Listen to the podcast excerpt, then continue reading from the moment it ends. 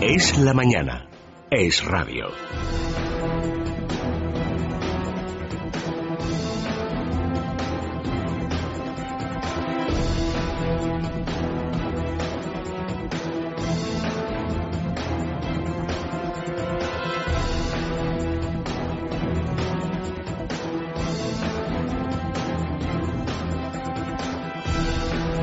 Aznar reaparecía ayer por tercera vez en las últimas semanas para hacer declaraciones eh, después de esa entrevista que concedió a Antena 3 y su comparecencia en el Congreso de los Diputados. Tras esas primeras críticas al gobierno de Mariano Rajoy, en su última cita Aznar no estuvo acompañado por los ministros del gobierno y tampoco acudió la cúpula del Partido Popular. Ayer sí vimos eh, a la vicepresidenta Soraya Sáez de Santa María y también a algunos ministros, aunque eso sí faltaron otros que habían dicho que acudirían a esa cita y finalmente a última hora cancelaron su asistencia. Una fotografía, la de Andar, con Soraya Sáez de Santa María, que hoy los medios de comunicación interpretan algunos como las eh, intenciones del gobierno de Mariano Rajoy de mostrar que no hay división interna tras esas críticas de Aznar y que todos van en la misma dirección. El expresidente del gobierno pidió ayer, entre otras cuestiones, de nuevo una reforma fiscal que favorezca a los ciudadanos. Comenzamos el repaso a la actualidad por esta información con la ayuda de Laura Herrero y Tania Lastra. José María Aznar volvió ayer a pedir a Mariano Rajoy una reducción de impuestos y reformas de alta intensidad durante la conferencia del Club Siglo XXI, una cita a la que asistieron Soraya Sáenz de Santa María, José Manuel Soria o Carlos Floriano. El expresidente del Gobierno realizó cinco grandes propuestas que pasan por reforzar la nación, asegurar la división de poderes o reducir las administraciones. Justifica sus críticas al Gobierno porque dice que es lo que debe hacer. Escuchamos parte de su discurso. Por la dimensión histórica de esta responsabilidad, el voto debe entenderse como lo que es, un mandato para retomar un programa de reformas tan profundo como lo requiere el contexto nacional e internacional y como lo espera y necesita la inmensa mayoría de los españoles. Defender un compromiso no es defender lo que a uno le gustaría que fueran las cosas, es defender lo que se pactó. Quien rompe los pactos debe asumir que si se reconstruyen, no será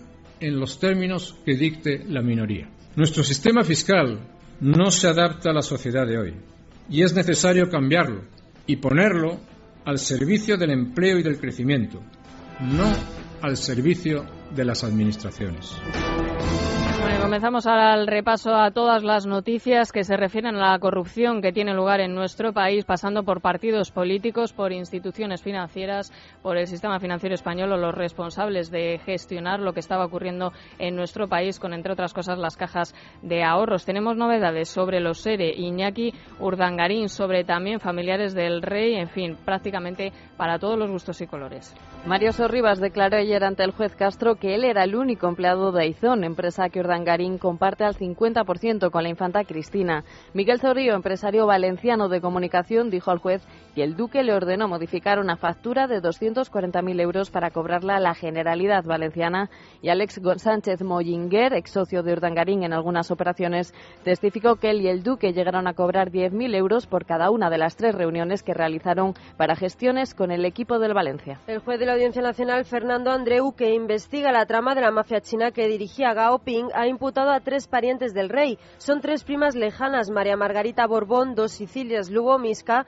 su hermana María Inmaculada y la hija de esta, María Ilia García de Sáez. Están acusadas de delitos contra la hacienda pública y blanqueo. Las dos primeras, de 70 años, no tendrán que comparecer por motivos de salud. Hay otros 12 empresarios imputados a los que la trama habría proporcionado dinero efectivo en España. El juez de la Audiencia Nacional, Fernando Andreu, ha admitido a trámite la querella de UPyD para actuar contra la venta de preferentes por parte de Bankia, pero ha rechazado actuar contra el exgobernador del Banco de España, Miguel Ángel Fernández Ordóñez, y contra el expresidente de la CNMV, Julio Segura. El magistrado toma esta decisión en contra del criterio de la Fiscalía, que considera que la comercialización de este producto no constituye delito. UPyD recurrirá a esta decisión. Rosa Díez decía ayer que la venta de preferentes terminará declarándose nula si esto termina como creemos que debe terminar, es que será nulo eh, desde el inicio todo. Es decir, que afecta a todas las preferentes, a todas las personas y al 100% de la cantidad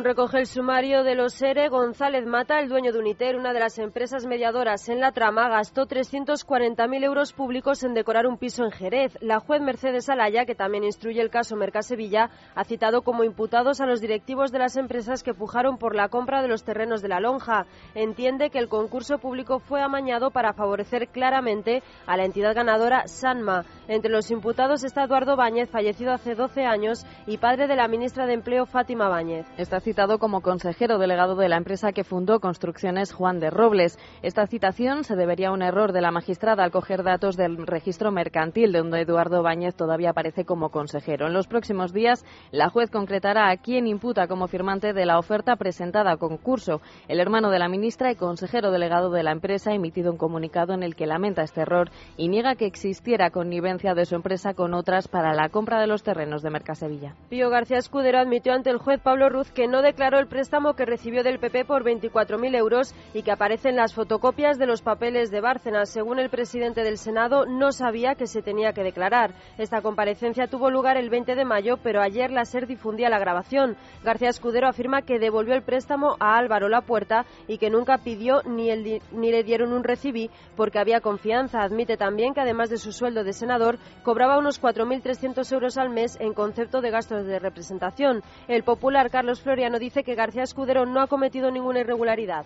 Según los, los expertos tributarios consultados, si la base imponible baja, hubiera tenido que pagar menos impuestos. Lo que quiere decir es que al señor García Escudero se le está acusando de que ha pagado más impuestos de los que estaba obligado. Esa es la acusación. Pues sinceramente nos parece que tiene poco sentido en este momento. El próximo 27 de junio tendrá lugar la comparecencia de Luis Bárcenas y su mujer Rosalía Iglesias después de que ayer el juez Pablo Ruz les imputase nuevos delitos de falsedad documental, estafa procesual y blanqueo de capitales. Según la declaración de una pintora argentina, Isabel McKinley, firmó dos contratos ficticios como marchante de arte para que Bárcenas pudiese justificar un ingreso de 560.000 euros por la venta de varias obras a cambio de 1.500 dólares. La Argentina asegura además que el ex tesorero del PP, Ángel Sánchez, habría sido el encargado de mover y ocultar los fondos de Bárcenas en Suiza. La Guardia Civil ha detenido esta madrugada en Guipúzcoa a dos etarras no fichados. Se trata de John Lizarri Barlasarte y Rubén Gelden González. Ambos pertenecían a un grupo terrorista que cometió los atentados contra la Universidad de Navarra, dos empresas de esta región o el corte inglés de Zaragoza. La razón publica hoy que ETA mantiene comandos operativos en España mientras la cúpula se esconde en París. Según este diario, se organizan actos con etarras sin causas pendientes para aparentar el final de la banda. En Turquía, el primer ministro Erdogan recibe mañana una delegación de manifestantes con los que, según el viceprimer ministro, negociará sobre el futuro del parque Gezi de Estambul, origen de las protestas. En los últimos días, Erdogan ha insistido en que seguirá adelante con su plan de construir en esta zona, a pesar de las críticas. El gobierno descarta la liberación incondicional de los detenidos durante las protestas. Se cumplen 14 días desde las primeras manifestaciones.